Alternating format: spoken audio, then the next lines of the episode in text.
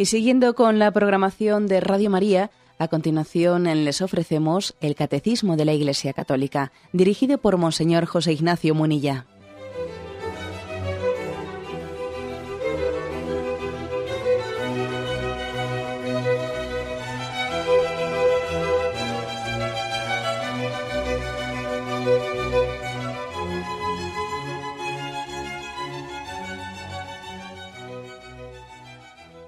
Cordial saludo a todos los oyentes de Radio María. Un día más, con la gracia del Señor, proseguimos el comentario del Catecismo de nuestra Madre la Iglesia. Y hoy comenzamos un apartado nuevo sobre la oración de alabanza. Habíamos hablado ya de la oración de bendición, la adoración, petición, intercesión, acción de gracias. Para lo último estamos dejando la oración de alabanza. A ella dedica el catecismo cuatro, cinco puntos, que vamos a comenzar con el primero. Y dedicaremos pues, unos días a este tema hasta que lo concluyamos, ¿eh? a nuestro ritmo tranquilo, como solemos hacer. Es a partir del punto 2639.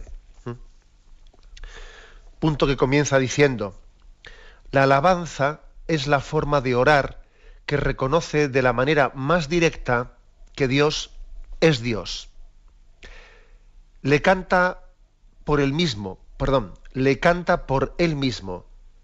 Le da gloria no por lo que hace, sino por lo que él es.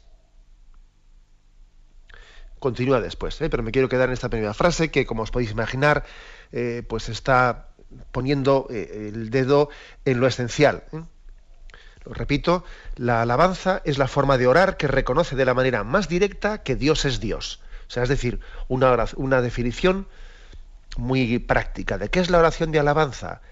Reconocer el reconocimiento explícito de que Dios es Dios. Cantarle por Él mismo. Darle gloria ya no por lo que hace, sino por lo que Él es. Bien, em, dice que es la oración que más reconoce, ¿eh?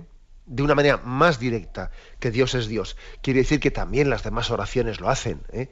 O sea, no es que cuando uno hace oración de mm, petición o de acción de gracias o lo que fuere, o de petición de perdón, no es que Dios, no es que en esas otras oraciones no esté reconociendo que Dios es Dios. Por supuesto que sí, porque si uno está dando gracias, o está pidiendo unos dones concretos, o está pidiendo perdón, no es un monólogo, es un diálogo. Y como diálogo que es, está reconociendo la existencia de Dios y su amor para con nosotros, ¿no?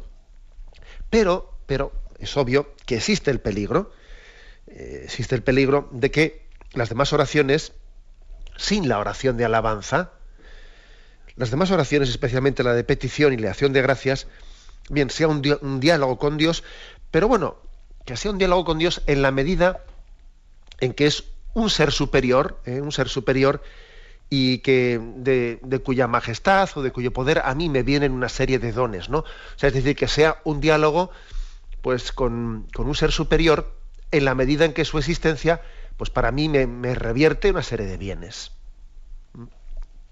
Para entendernos, un tanto utilitario. No digo que lo sea, digo que existe el riesgo de que, de que, pueda, que podamos caer en ello. ¿eh? Existe ese riesgo.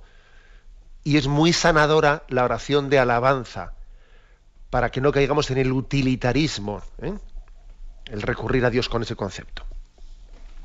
En el fondo, fijaros aquí, lo que está detrás, lo que está en juego, es pues mm, la afirmación o la puesta en duda o la negación de si nuestra religiosidad es verdaderamente gratuita o es interesada. Obviamente habrá muchos que digan, no, no, la religiosidad del hombre no es gratuita, que va, hombre, eso es por el interés te quiero, Andrés. ¿Eh? Claro, eso es así. ¿eh? por supuesto que hay muchos maestros de la sospecha que dicen que la religiosidad no es gratuita, que eso es un comercio, ¿no? Es un comercio.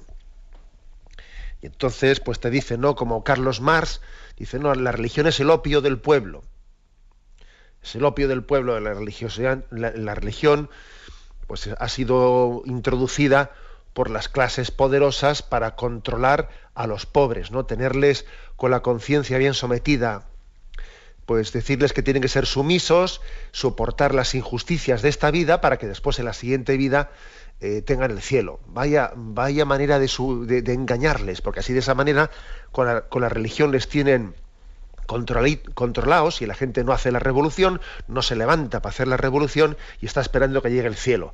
Fíjate, la religión es un invento de las clases dominantes para controlar a los pobres. Bueno, luego vienen otros maestros de la sospecha, ¿no? Más de nuestros días, porque también el marxismo, esa acusación que le hizo a la religión de ser el opio del pueblo, bueno, luego la propia historia vino, vino contra ella. Se acabó demostrando que los que más oprimieron a los pobres y a los humildes fueron precisamente los gobiernos comunistas, cuando resulta que fue precisamente pues, la, la auténtica religiosidad la que liberó del yugo comunista, por ejemplo, pues tenemos el caso de Polonia y vemos cómo la religiosidad, lejos de haber sido un yugo que le impidió al pueblo luchar por la justicia en esta vida, fue todo lo contrario. O sea que es que la historia demostró que la teoría esa de Marx es que caía por su propio peso. Bien, pero luego vienen más sospechas, ¿no? Vienen más después. Y te dicen, no, claro, es que la religión, la religión nos la inventamos nosotros mismos, ¿no? no ya como decía Marx, ¿no? que la inventaban los poderosos, no, no, te la inventas tú mismo, ¿sabes? Te la inventas tú para tapar tus miedos, ¿no? Para buscar seguridades. Porque en el fondo tú quieres, eh, como, como, somos débiles y no somos maduros, ¿no? En vez de ser un tío maduro, pues lo que haces es refugiarte en seguridades y, quitarte miedos y no sé qué y no sé cuántos, ¿no? Otra especie. Luego, también la religiosidad es interesada. Es una especie de interés que tienes y tal. Otra acusación, ¿no? Y algunos se piensan que esto es eh, un pensamiento moderno, ¿eh? que ese tipo de pensamientos se piensan que, claro, no, es que el hombre anterior, el hombre medieval, no, no, era capaz de cuestionarse estas cosas, ¿no?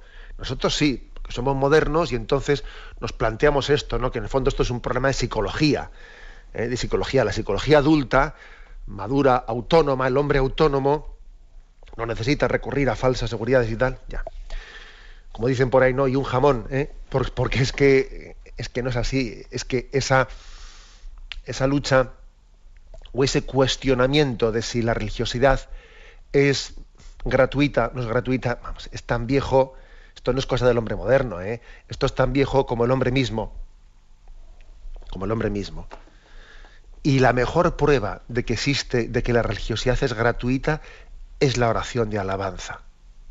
Claro que existe el riesgo de que uno se acerque a vivir una religiosidad de una manera poco sana, poco transparente, en la que tenga un tipo de relación con Dios, mm, digamos, de, un tono pues mm, manipulador. Claro que existe ese riesgo, pero del hecho de que, del hecho de que el riesgo exista, o de que a veces lo hagamos, de ahí no se deriva ¿eh? Que Dios en sí mismo su existencia no sea independiente de nuestros pecados, ¿no? Esté más allá de nuestros pecados de manipulaciones, ¿no? Y de ahí no se deriva, desde luego, no que la religiosidad no sea en sí misma gratuita, que la búsqueda del, Dios por parte del hombre no sea verdaderamente gratuita, no sea por amor mismo. Hay un, un libro en la Sagrada Escritura, que es el libro de Job, muy interesante, muy interesante para estudiar un poco esta tesis, ¿no? Para estudiar o para responder a la cuestión de si sobre si la religiosidad es gratuita, es por amor o es por interés. ¿eh? Es muy interesante, especialmente los dos primeros capítulos del libro de Job ¿eh? introducen esta cuestión. Eh, brevemente, aunque sea, me voy, a hacer una, pequeña exposición del tema de cómo aparece esta cuestión de la religiosidad gratuita en el libro de Job. Sabéis que comienza el libro de Job diciendo pues, que había en el país de Us un hombre llamado Job, un hombre cabal, recto, que no había pecado, que pues era un gran terrateniente, que tenía muchos reses, tenía muchos hijos, y bueno, pues era, muy religioso, eh, era muy religioso, Mm, siempre ofrecía sacrificios a Dios, etcétera, ¿no? Y entonces el libro de Job plantea lo siguiente, ¿no? Plantea que ante Dios, lógicamente, como os podéis imaginar, estamos hablando de, un género literario, una forma de hablar. No es que ante Dios comparezca Satanás, ¿no? Allí dice, el día en que, el día que los hijos de Dios venían a presentarse ante Yahvé, vino también entre ellos el Satán, Yahvé dijo a el Satán, por eso digo que es un género literario. A, veces, nos pensamos que Dios está recibiendo a Satanás y, están entre ellos dos departiendo. Eh, bueno, pero, pero es lo interesante es que en medio de este genio literario se está planteando la cuestión de si esa religiosidad de ese hombre tan bueno, tan aparentemente bueno, que es Job, es gratuita o él sigue a Dios y es fiel, porque por el interés te quiero Andrés. ¿eh? entonces dice que Yahvé le dice al Satán, ¿de dónde vienes? Y Satán respondió a Yahvé, de recorrer la tierra y pasearme por ella. Y Yahvé le dijo a Satán, ¿no te has fijado en mi siervo Job? No hay nadie como él en la tierra. Es un hombre cabal, recto, que teme a Dios y se aparta del mal. Y Satán responde a Yahvé, ¿es que Job teme a Dios de balde? Fijaros la pregunta, ¿eh? Qué mala, ¿eh? iba a decir una palabra, que, pero, pero qué, mala uva tiene, ¿no? Qué mala uva. Dice, ¿es que Job teme a Dios de balde? ¿Te crees tú que ese hombre es tan... ¿eh? ¿Te crees que ese hombre es tan religioso porque te quiere a ti de verdad? ¿Tú te crees que Job te quiere a ti de verdad? Hombre, Job lo que pasa es que como tú le has dado muchos bienes, como tiene tantas posesiones, claro, pues, pues mira, pues encantado de ser religioso, ¿no? Dice, ¿es que Job teme a Dios de balde? ¿No has levantado tú una valla en torno a él, a su casa y a todas sus posesiones? Has bendecido la obra de sus manos y sus rebaños hormiguean por el país.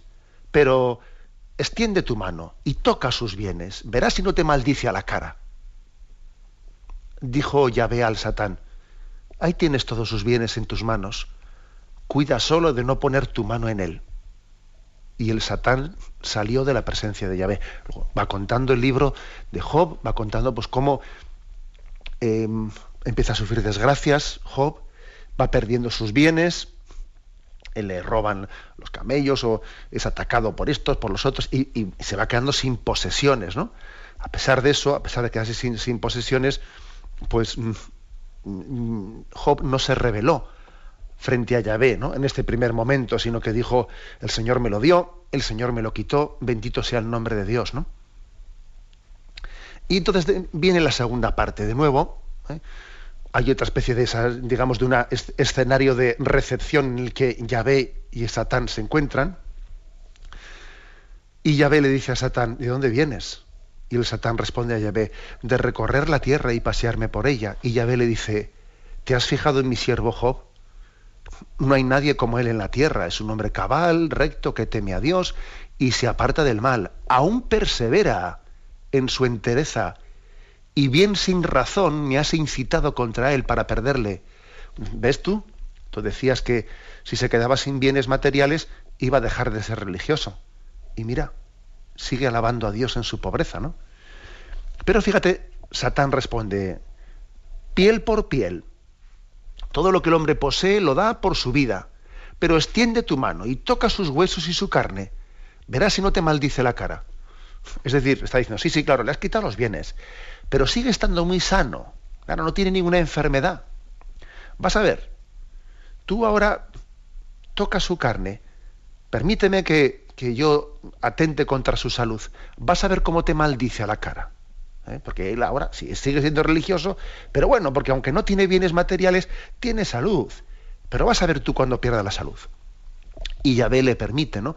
A Satán le permite mm, atentar contra su salud, pero sin, sin, sin tocar su vida. Bueno, en ese momento, en ese momento Job, eh, Job vuelve a ser tentado, bueno, vuelve a ser probado, mejor dicho, vuelve a ser probado, pierde la salud y en ese momento Job estalla, ¿no? Estalla Mm, porque ya no aguanta más, porque tenía ya el, su límite de aguante que ahora había perdido los bienes, ahora pierde la salud, se ve hecho pues, un, una piltrafa, se ve despreciado por todo el mundo y Job estalla clamando contra Dios. Parece, fijaros bien, parece, anda, pues entonces ha ganado eh, la hipótesis esa de que, de que el hombre es religioso por el interés, ¿no? Porque claro, le han quitado la salud a Job se ha revelado frente a Dios, lo cual quiere decir que, que la religiosidad de Job era porque le iba bien.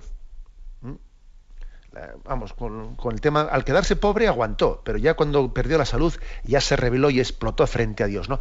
Luego la religiosidad de Job no era gratuita, luego es verdad, no, pues vais a ver que no. Esa no, así no concluye el libro de Job, ¿no? Sino que continúa esa, esa lucha, esa lucha interior. Job, eh, Job es un hombre que es presentado como imagen de todas las personas que sufren y que sufren pues más de lo que merecen o más de lo que aparentemente no merecen. Bueno, en el fondo lo de merecer sufrir es una, una manera muy imperfecta que tenemos de hablar, ¿no? Pero es verdad que hay veces que cuando uno ve sufrir a los inocentes, pues especialmente se hace incomprensible. Ahí existía en aquel momento pues una concepción diciendo que mm, las desgracias, las desgracias eran fruto, consecuencia de nuestros pecados, si a ti te suceden desgracias, es porque has hecho pecado, se pensaba, se tenía tal concepto, ¿no? Y si te va bien, es porque, eh, si eres un hombre rico, es porque Dios te está bendiciendo. Se tenía esa concepción. Y claro, digamos que la revelación viene a purificar esa concepción. Las cosas no son así, no son así, ¿no? Pero en medio de esa, de esa concepción que había, eh, digamos, la tesis principal que se está debatiendo aquí es si a Dios le queremos de balde, si el amor a Dios hacia Dios es gratuito, es gratuito, si existe o no existe una religiosidad gratuita en el hombre que busque a Dios por amor. Lógicamente la respuesta de Satanás es totalmente negativa. El hombre no sabe amar gratuitamente, toda su acción está motivada por el interés, incluso por la venganza. ¿eh? La religiosidad nace de esperar un premio o se apoya en un premio ya recibido. Este más religioso porque quiere recibir un premio o porque como lo ha recibido ya, pues le interesa ser religioso. ¿no? Para Satanás no existe religiosidad verdadera. Y, el hombre se engaña a sí mismo cuando dice ser religioso. La religión es el opio del pueblo, es la máscara de motivos psicológicos, culturales, eh, políticos y no sé quién, no sé cuántos, ¿no? Sin embargo, Dios apuesta por la tesis contraria. Dios apuesta por la tesis contraria. Dios cree en que nosotros le podemos amar desinteresadamente. Y como Dios apuesta por eso, ¿qué hace Dios? Envía una prueba. A Job le envía a nosotros. Nos envía unas pruebas para que purifiquemos nuestro amor, para que purifiquemos nuestra religiosidad. Dios permite también las tentaciones, con la confianza de que la religiosidad saldrá fortalecida. Posiblemente si no fuésemos probados en esta vida, como lo fue Job, si no fuésemos probados, nuestra religiosidad no sería auténtica. Por eso también eh, las pruebas de la vida eh, forman parte, no sé si fue ayer o antes de ayer, que una oyente, ah, yo creo, que el testimonio que dio a mí, a mí me conmovió, ¿no? Cuando, cuando dio el testimonio de, de que en un momento determinado que ve que su hijo se mete en la droga y que además que descubre que su marido está siendo infiel, bueno, pues, se, llega a orar, se llega a orar y antes incluso ¿no? de empezar a pedirle al Señor por la sanación de su hijo y por la conversión de su marido, es capaz de decirle, Señor, te doy gracias, porque estás ahí, porque existes, porque nos quieres, porque tú eres fiel aunque nosotros seamos infieles. Madre mía, ¿no? Madre mía, esa religiosidad es verdaderamente auténtica, es auténtica. Por eso también Dios permite que haya, que haya pruebas en nuestra vida que en el fondo son como cuando se acrisola el oro, ¿eh? se acrisola para quitarle impurezas y que el oro sea más puro, ¿no? Decía San Basilio, ¿eh? San Basilio el Grande decía, para explicar de por qué Dios permite las tentaciones, decía, suprime la tentación y nadie se salvará. Vaya, expresión ¿eh? de San Basilio el Grande. Tú suprime la tentación y vas a ver que nadie se salva, porque, porque Dios nos purifica en medio de las pruebas. Bien, pues mm, eh, esta es, en esta situación, estamos hablando de la tesis del libro de Job. Pues el, comportamiento primero de Job es el de la sumisión, el de una sumisión de aceptar, acoger a Dios y no preguntar. El Señor me lo dio, el Señor me lo quitó. Bendito sea el nombre de Dios. Y, esa sumisión lanza una pequeña luz en nuestra existencia dramática, que es confiar en Dios. Dios sabe más, Dios está por encima. ¿no? Es como superar la tentación de pedirle cuentas a Dios. Uno de, los, uno de nuestros eh, delitos principales suele ser ese, ¿no? Como constituirse en juez de Dios. ¿eh? Pretender yo pedirle cuentas a Dios. ¿Pero a dónde voy yo? ¿A dónde voy? Si no, sé nada. ¿eh? Pero claro, aunque en un primer momento parece que Job ha sido un hombre sumiso y que ha confiado en Dios, ese sí, confío en ti del primer momento, Claro, luego hay que, no basta con que sea de boquilla, luego hay que traducirlo a lo cotidiano y hay que mantener ese sí ante el acoso de los acontecimientos, ante el acoso de los sentimientos, ante el acoso de ciertas batallas mentales que solemos tener, ¿no? Que a veces tenemos batallas mentales, sí, pero esto sí, pero lo otro, ¿no? Y esto y lo otro, ¿no? Y claro, la primera aceptación del primer momento no es completamente reveladora de la gratuidad de la persona, que ya lo dice el Evangelio que un hombre, un hombre mm, envió, eh, envió a sus hijos al campo a trabajar y, uno primeramente dijo voy, pero luego no fue. Y el segundo criado dijo no voy, pero aunque dijo no voy, finalmente fue. O sea que es que la, primera palabra no siempre es reveladora de la gratuidad de la persona. Y por eso tienen que pasar pruebas. ¿eh? Pruebas en nuestra vida para autentificar nuestro sí. Y eso es lo que le ocurre a Job. ¿eh? Eso es lo que le ocurre a Job. Es como una lucha emprendida por el hombre en favor de nuestra confianza en Dios, en favor de la obediencia de, nuestra, de nuestro corazón y de nuestra mente a Dios. Eh, y la obediencia en la fe, en la fe gratuita, ¿eh? supone una lucha contra las tentaciones mundanas de desobediencia, de autosuficiencia, de presunción, eh, que siempre tiene mil razones para rebelarse, ¿no? cada hombre estamos sujetos a multitud de ideas transversales que, por una parte quieres confiar en Dios, pero otras cosas te, llevan a, una lucha, ¿no? Pero tenemos que luchar contra el desorden, el desorden mm, y esa búsqueda de, de mm, vivir a tu modo, por tu camino, a tu forma, ¿no? Bueno, pues esta es quizás, eh, este es el, acto principal, ¿no? Esta es la tesis, la tesis principal del libro, del libro de Job. ¿Cómo se concluye? Pues sin duda alguna se concluye diciendo, finalmente, Job, después de haber sido probado, después de haber estallado, después de haberse revelado frente a Dios, después de haber escuchado a Dios que Dios le, le muestra el misterio que él no es capaz de descubrir, finalmente Job, purificado, purificado, alcanza de nuevo la religiosidad gratuita la alcanza. ¿eh? O sea, eh, la tesis del libro de Job termina bien. Termina diciendo, el, el, hombre puede amar a Dios gratuitamente. Tú me decías que no me quería de balde, Satanás. Tú me decías que este hombre me buscaba por el interés. Mira cómo después de haber, haberse purificado, mira cómo después, porque ciertamente también Job podía tener una religiosidad mm, interesada, pero mira cómo se ha purificado de ella y después de haberse purificado de ella, se pone delante de mí y me dice, Señor, tú sabes más, tú sabes que te quiero, confío en ti por encima de todo. ¿Eh? Mira cómo ha tenido ese proceso interior de purificación. O sea que, es decir, la religiosidad es gratuita, el amor a Dios es mm, desinteresado, sí, pero hay que eh, luchar por ello. O sea, no lo demos por sentado desde el principio. En, sí mismo es así, ¿eh? el amor a Dios es desinteresado, pero en nosotros se mezclan cosas que tienen que ser purificadas. Y hay muchas pruebas en la vida pues que, que las tenemos que entender como un don de Dios, un momento de gracia para purificar nuestra gratuidad en la relación con Dios. Tenemos un momento de reflexión y continuaremos enseguida.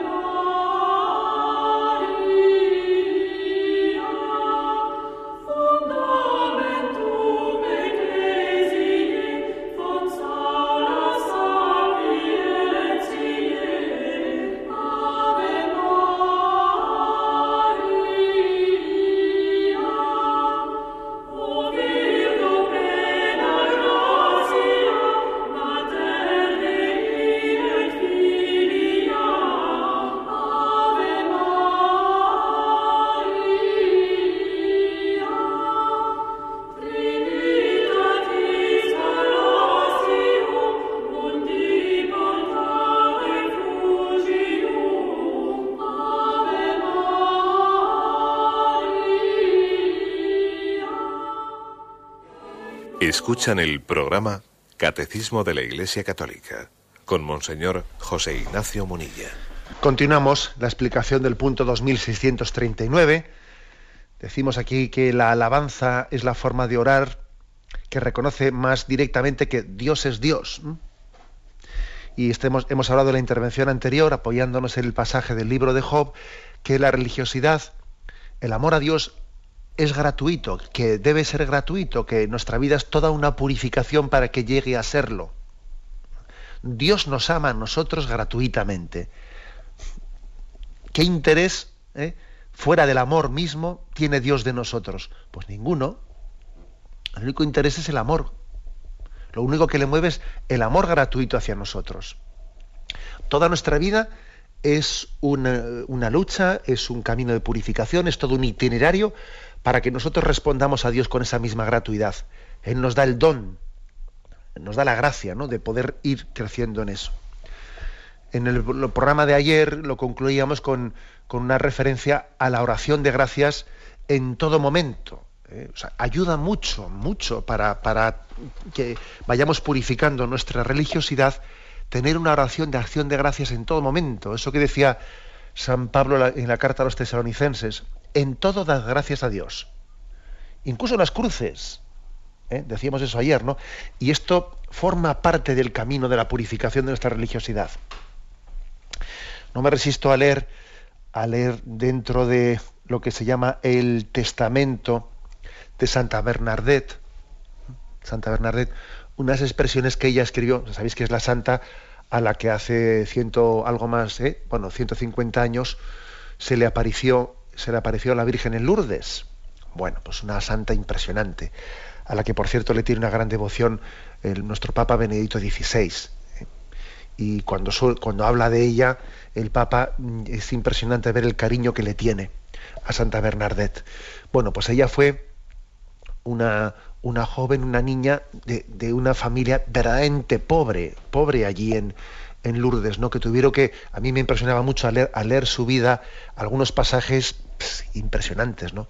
Impresionantes, por ejemplo, que era tan pobre su familia que hasta ella eh, se escapaba a veces a, la iglesia y cuando rezaba, allí donde se ponían las velas, se caían algunas gotas de cera en el suelo y mataba el hambre comiendo algunas gotas de cera secas.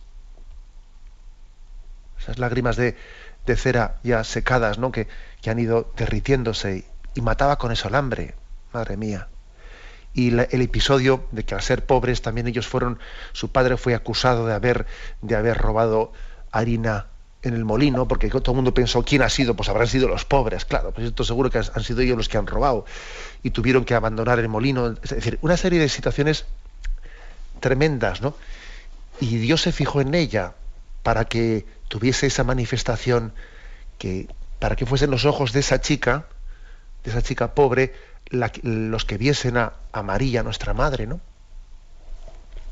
Y digo que es impresionante ver después cómo al, morir Santa Bernadette, eh, en, algunos otros y otros escritos se ha podido llegar a recoger en lo que se llama el testamento de Santa Bernardita expresiones de acción de gracias verdaderamente impresionantes, ¿no? Eh, dar gracias a Dios en todo, decíamos que esto está muy ligado a la alabanza a Dios, a la alabanza Mm, a Dios por ser Dios, de una manera, con un corazón totalmente gratuito y desinteresado. Alguien que se ha sentido amado por Dios de una manera gratuita y que le da gracias a Dios por todo, incluso en medio de las cruces, ¿no? Dice Santa, dice, perdón, Santa Bernadette. Por la pobreza en la que vivieron papá y mamá, por los fracasos que tuvimos, porque se arruinó el molino, por haber tenido que cuidar niños, vigilar huertos frutales y ovejas, y por mi constante cansancio, te doy gracias, Jesús. Te doy las gracias, Señor, por el fiscal y por el comisario, por los gendarmes y por las duras palabras del sacerdote Peiramale. No sabré cómo agradecerte si no es en el paraíso por los días en que viniste, María, a verme, y, por y también por aquellos en que no viniste por la bofetada que me dieron y por las burlas y ofensas sufridas, por aquellos que me tenían por loca y por aquellos que veían en mí a una impostora, por alguien que trataba de hacer un negocio con todo. Te doy las gracias, Madre, por la ortografía que jamás aprendí, por la mala memoria que siempre tuve, por mi ignorancia y por mi estupidez. Te doy las gracias. Te doy las gracias porque si hubiese existido en la tierra un niño más ignorante y estúpido, lo hubieses elegido. Porque mi madre haya muerto lejos, te doy las gracias.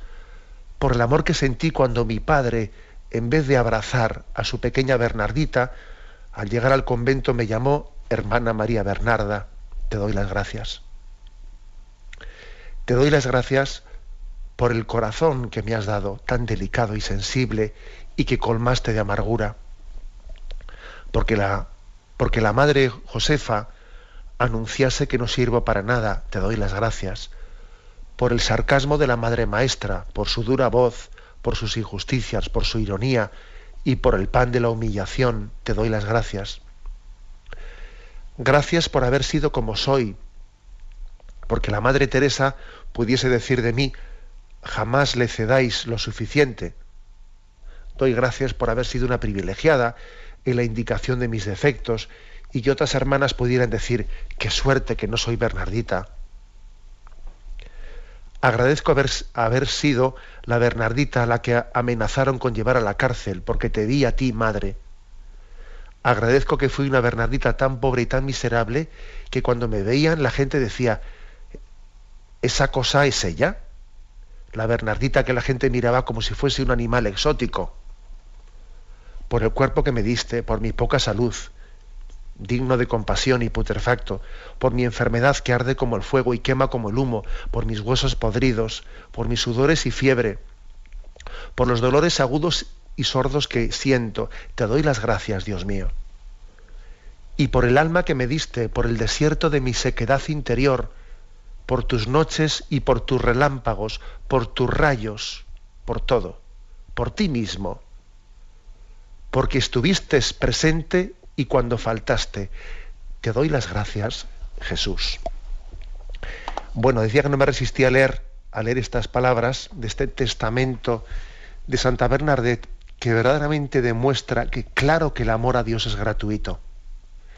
Y claro que el hombre está llamado a vivir una relación con Dios verdaderamente gratuita.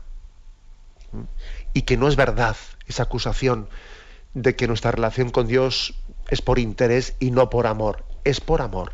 Ahora bien, hay que purificarlo, ¿no? Y Santa Bernadette ha llegado, ¿no? A, a pronunciar estas conmovedoras palabras, esta conmovedora acción de gracias, alabanza a Dios, bueno, pues después de todo un proceso de purificación en su vida. Alguno estará diciendo, sí, sí, claro, pero es que ella vio a la Virgen. Sí, un momento. Ella vio a la Virgen y antes de ver a la Virgen vivió toda esa situación de una familia pobre, despreciada. ¿eh? O sea, que quizás no, no, es que ella, porque ha visto a la Virgen, eh, ha tenido esta religiosidad gratuita. Claro que le ayudaría infinitamente, ¿no? Pero también la Virgen se ha mostrado a ella por su, eh, por su religiosidad gratuita y por su amor enamorado de Dios. Bueno, pues continúa el catecismo, continúa esta, eh, la afirmación de la que he partido es que, mm, que la oración de alabanza es la gran ayuda, em, dice aquí, de dar gloria a Dios no por lo que hace, sino por lo que Él es. Dios es Dios, ¿no? Dejarle a Dios ser Dios. Se nos remite aquí a un punto anterior, al punto 200 13, que vamos a leer a continuación. Pero tenemos primeramente un momento de reflexión.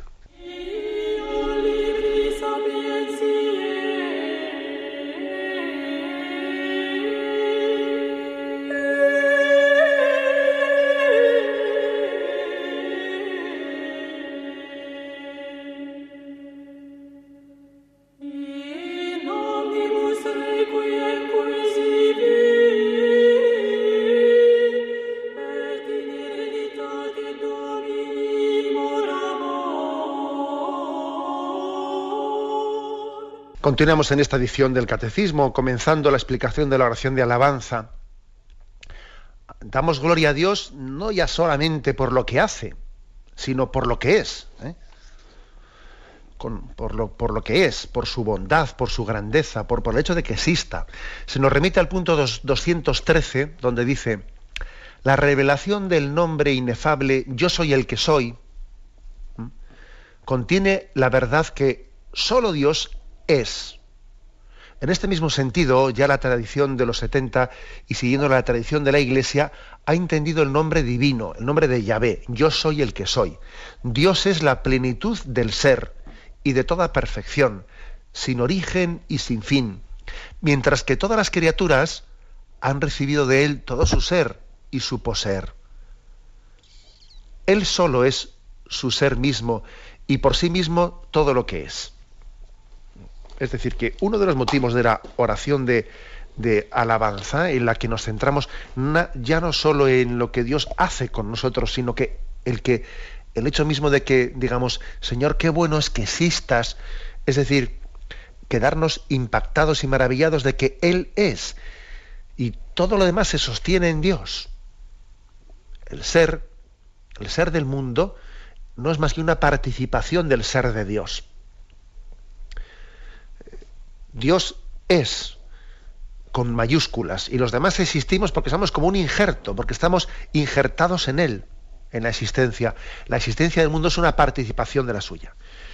Es decir, que la oración de alabanza, en principio, es, es un dejarle a Dios ser Dios. reconocer su majestad, ¿no? El hombre, a veces nosotros somos de una manera de ser en la que parece que en vez de, en vez de partir de quién es Dios, de reconocer su, su presencia omnipotente y amorosa al mismo tiempo, etcétera. No, más bien partimos de lo que yo entiendo que tiene que ser Dios. A ver, ¿no? ¿Cómo, cómo entiendo que, que racionalmente o desde mis esquemas ideológicos, desde mi sensibilidad, desde lo que hoy en día se entiende como políticamente correcto culturalmente aceptable, eh, bueno, cómo es Dios desde mis parámetros, ¿no? O sea, tenemos una gran, un gran peligro de eso, ¿no? O sea, partimos de una ideología, partimos de, de lo que entendemos que es políticamente correcto, y entonces, bueno, vamos a ver si Dios cabe en estos parámetros míos. Oye, vamos a ver, ¿no? Es un poco ridículo eso. Es un poco ridículo. ¿Tú no le vas a dejar a Dios ser Dios? ¿Eh? O sea, que Dios va a ser en la medida en que entre en tus esquemas. De lo contrario, en vez de, ensanchar tus esquemas, lo que haces es cortarle a Dios y hacer una caricatura de Dios porque no cabe en tus esquemas. ¿O cómo es esto? O sea, es decir, lo primero es dejarle a Dios ser Dios. Eh, presentarnos ante Él, ante Él somos nosotros los que estamos hechos a su imagen y semejanza. No, podemos pretender hacerle a Él a nuestra imagen y semejanza. La oración de alabanza, pues, parte de, dejarle a Dios ser Dios. Y partir de ello, ¿no? Yo no le voy a dar lecciones a Dios. Es que, ojo, ¿eh? Es que eso de una manera, claro, pues así tanto encubierta, pero claro que en nuestra, en nuestra cultura, en nombre de lo políticamente correcto, se le está dando lecciones a Dios de lo que tiene que hacer y no tiene que hacer. Pero, pero ¿a dónde vamos nosotros? ¿A dónde vamos? ¿Mm?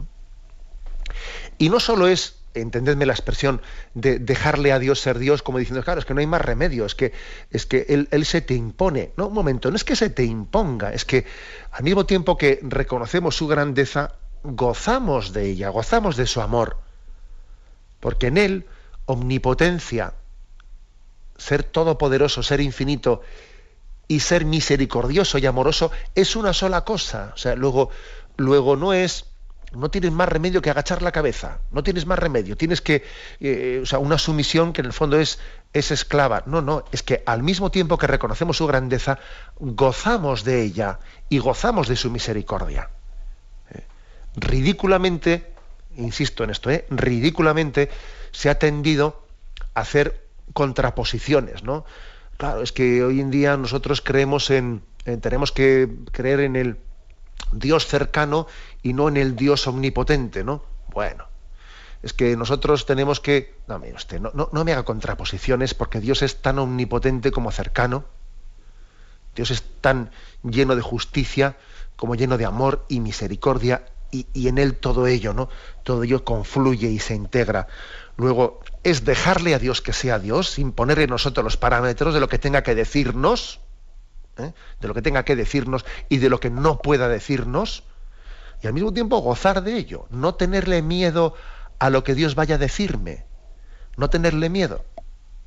Deja que hable, deja que, deja, a veces con Dios nos pasa como cuando, eh, cuando estamos igual en, una, eh, en un encuentro con unos amigos, y igual está, está tu madre y que tú y, tiene, y tu madre se pone a hablar delante de tus amigos y estás tú como con miedo con miedo a ver a ver si dice alguna alguna cosa inconveniente que, no meta la pata. Cuidado, vamos a ver vamos a ver.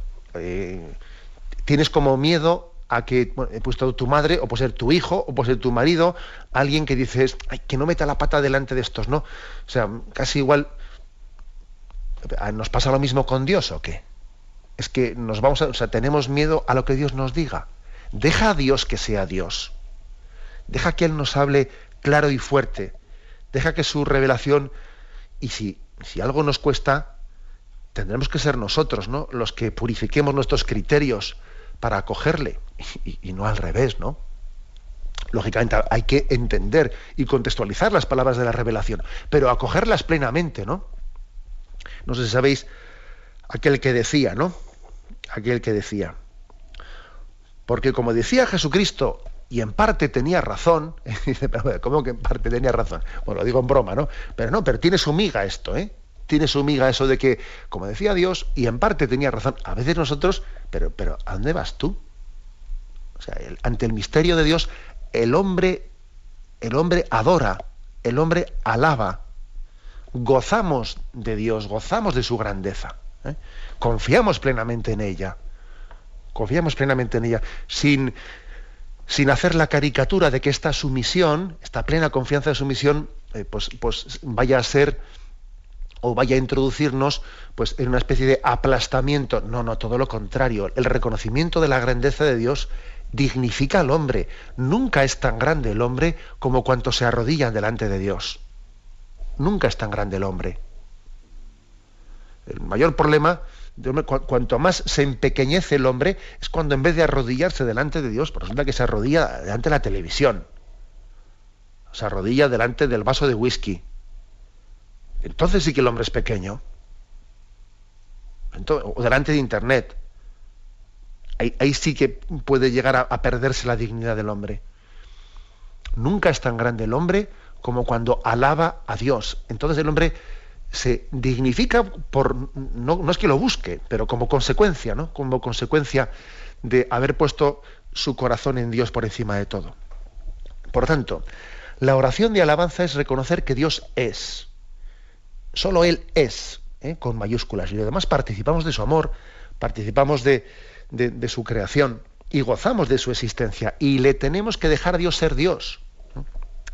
Esto forma, estos son un poco como las bases, ¿no? Creo que hoy nos ha dado tiempo para explicar lo que podríamos llamar las bases, ¿eh? las bases de la oración de alabanza. Lo dejamos aquí, continuaremos si Dios quiere. Damos paso ahora a la intervención de los oyentes. Podéis llamar para formular vuestras preguntas al teléfono 917 107 700. 917 107 700.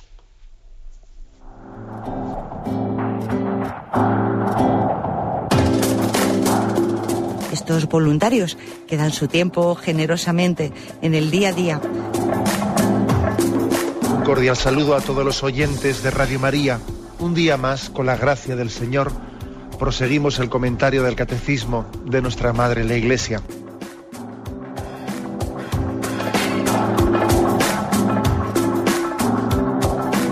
Porque le has quitado la única manera de protesta que tiene. O sea que cuando hay un dolor fuerte no hay que tomar analgésicos, hay que ir no, directamente hay que al tomar, médico. No, sí, hay que bien, pero, pero no analgésicos fuertes para que se cometa el error de bloquear la defensa y no poder llegar al diagnóstico. Bien, bien. ¿Le gustaría tener sus programas favoritos de Radio María para escuchar en cualquier momento? Llame y pídanos el programa que más le interesa en cualquiera de sus emisiones. Recogeremos su petición y sus datos completos para hacer el envío. Solo necesita un lector de CD o DVD que admita el formato de compresión MP3. Llame al 917-107-700 y atenderemos su petición encantados. Tome nota. 917-107-700. Radio María, más cerca de usted.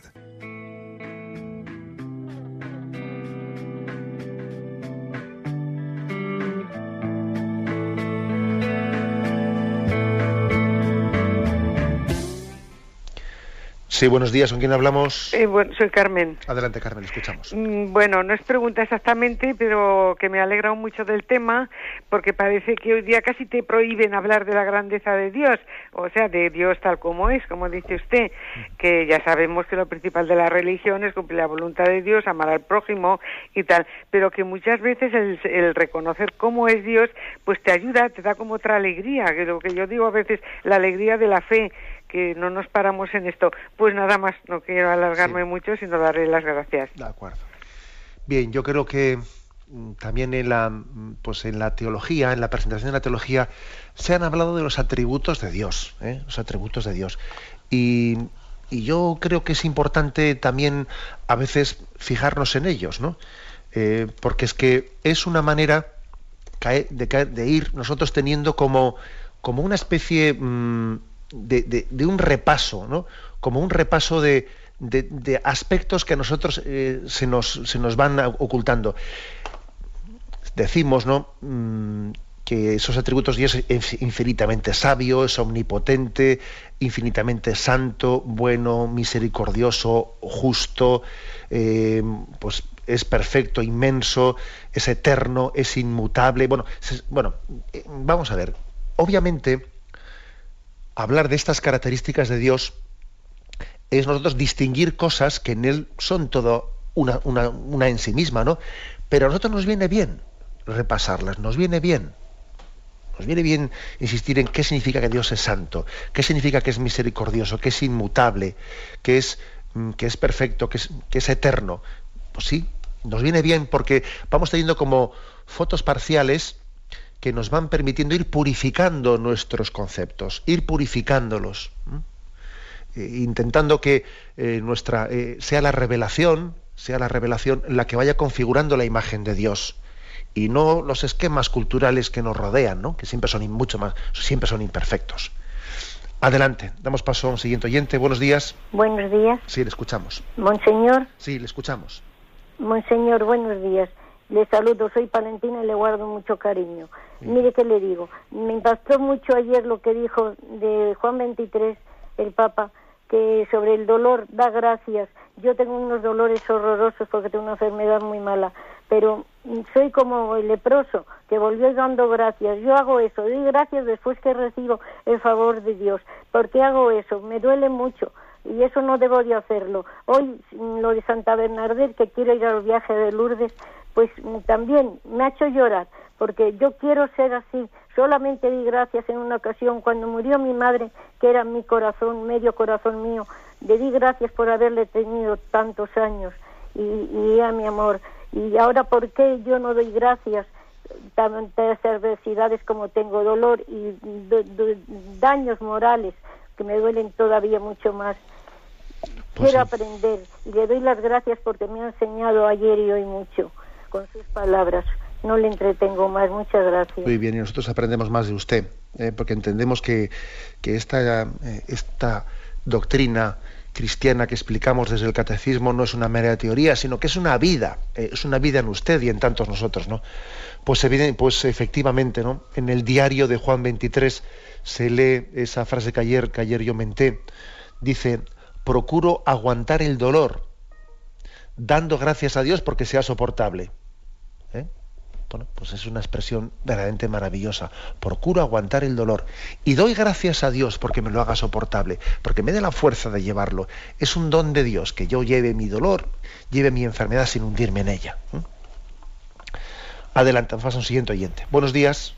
Hola, buenos días. Sí, escuchamos, adelante. Eh, buenos días, gracias. Eh, quería decirle antes de nada que mis cuatro hijos y yo le escuchamos todas las mañanas y estamos encantados. Si le quieren decir buenos días, una, dos y tres. ¡Buenos días, monseñor! buenos días, monseñor. Bien.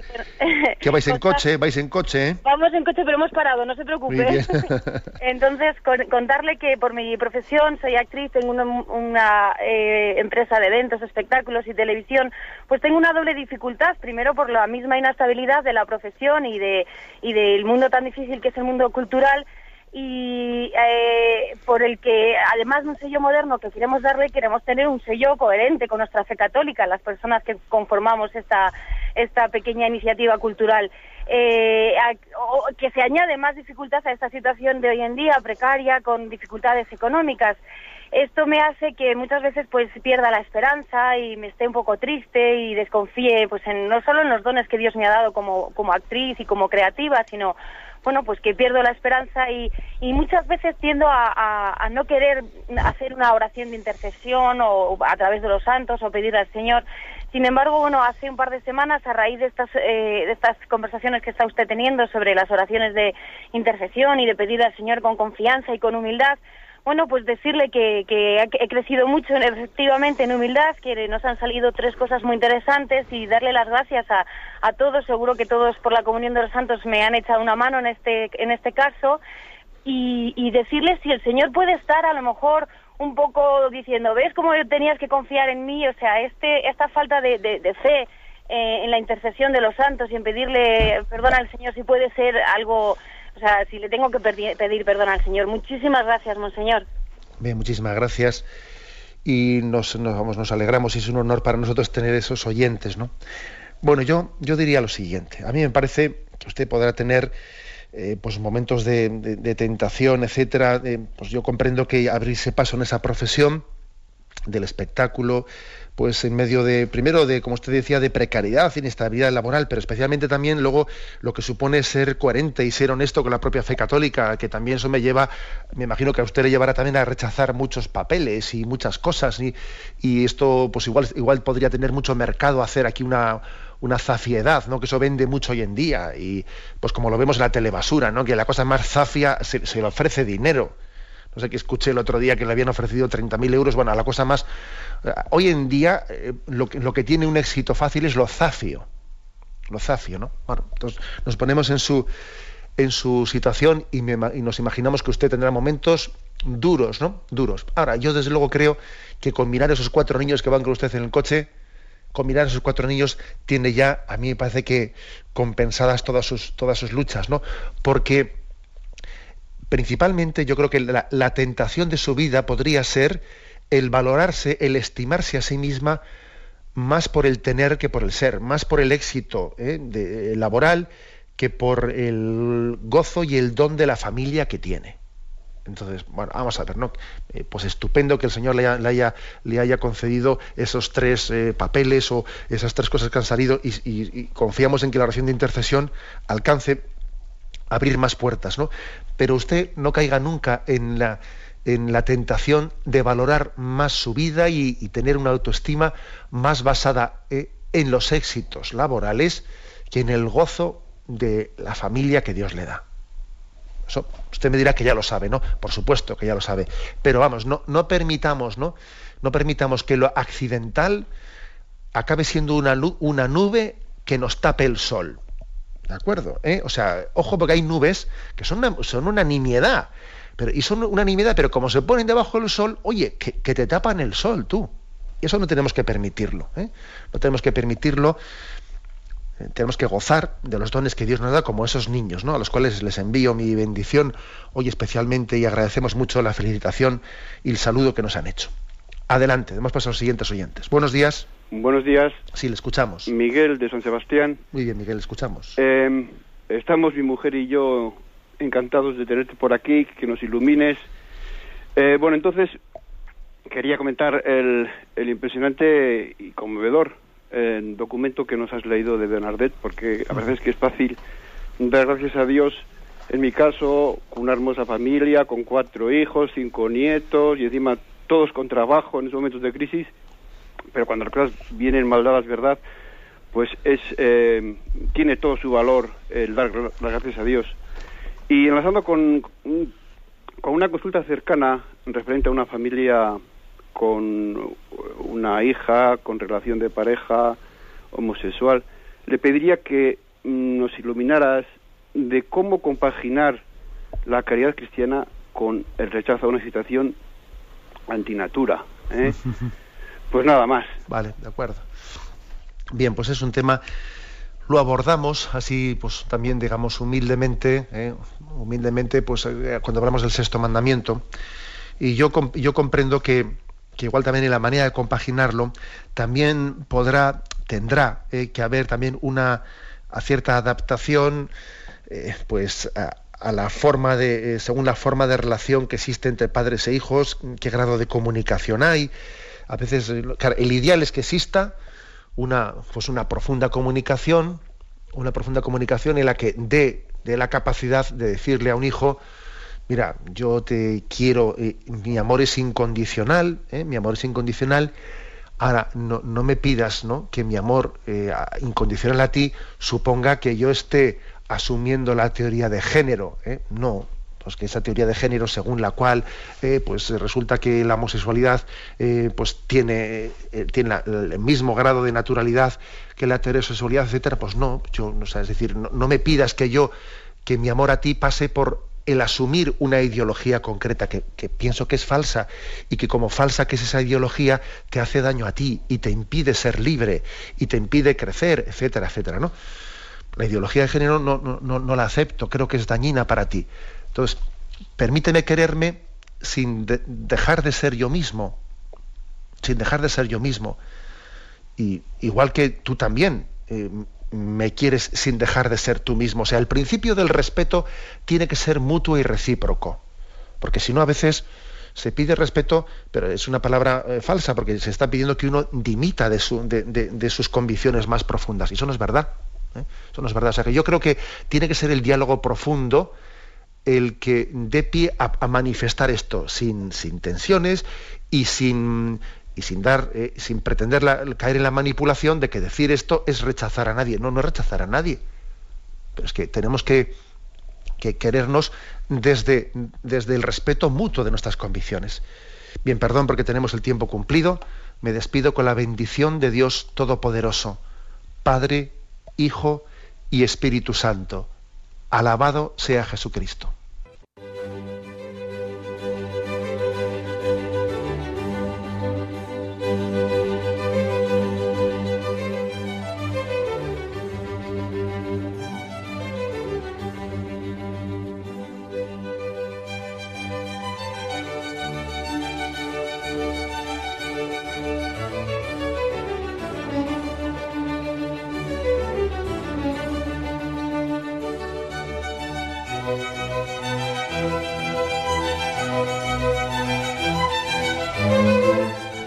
Han podido escuchar en Radio María el Catecismo de la Iglesia Católica, dirigido por Monseñor José Ignacio Munilla.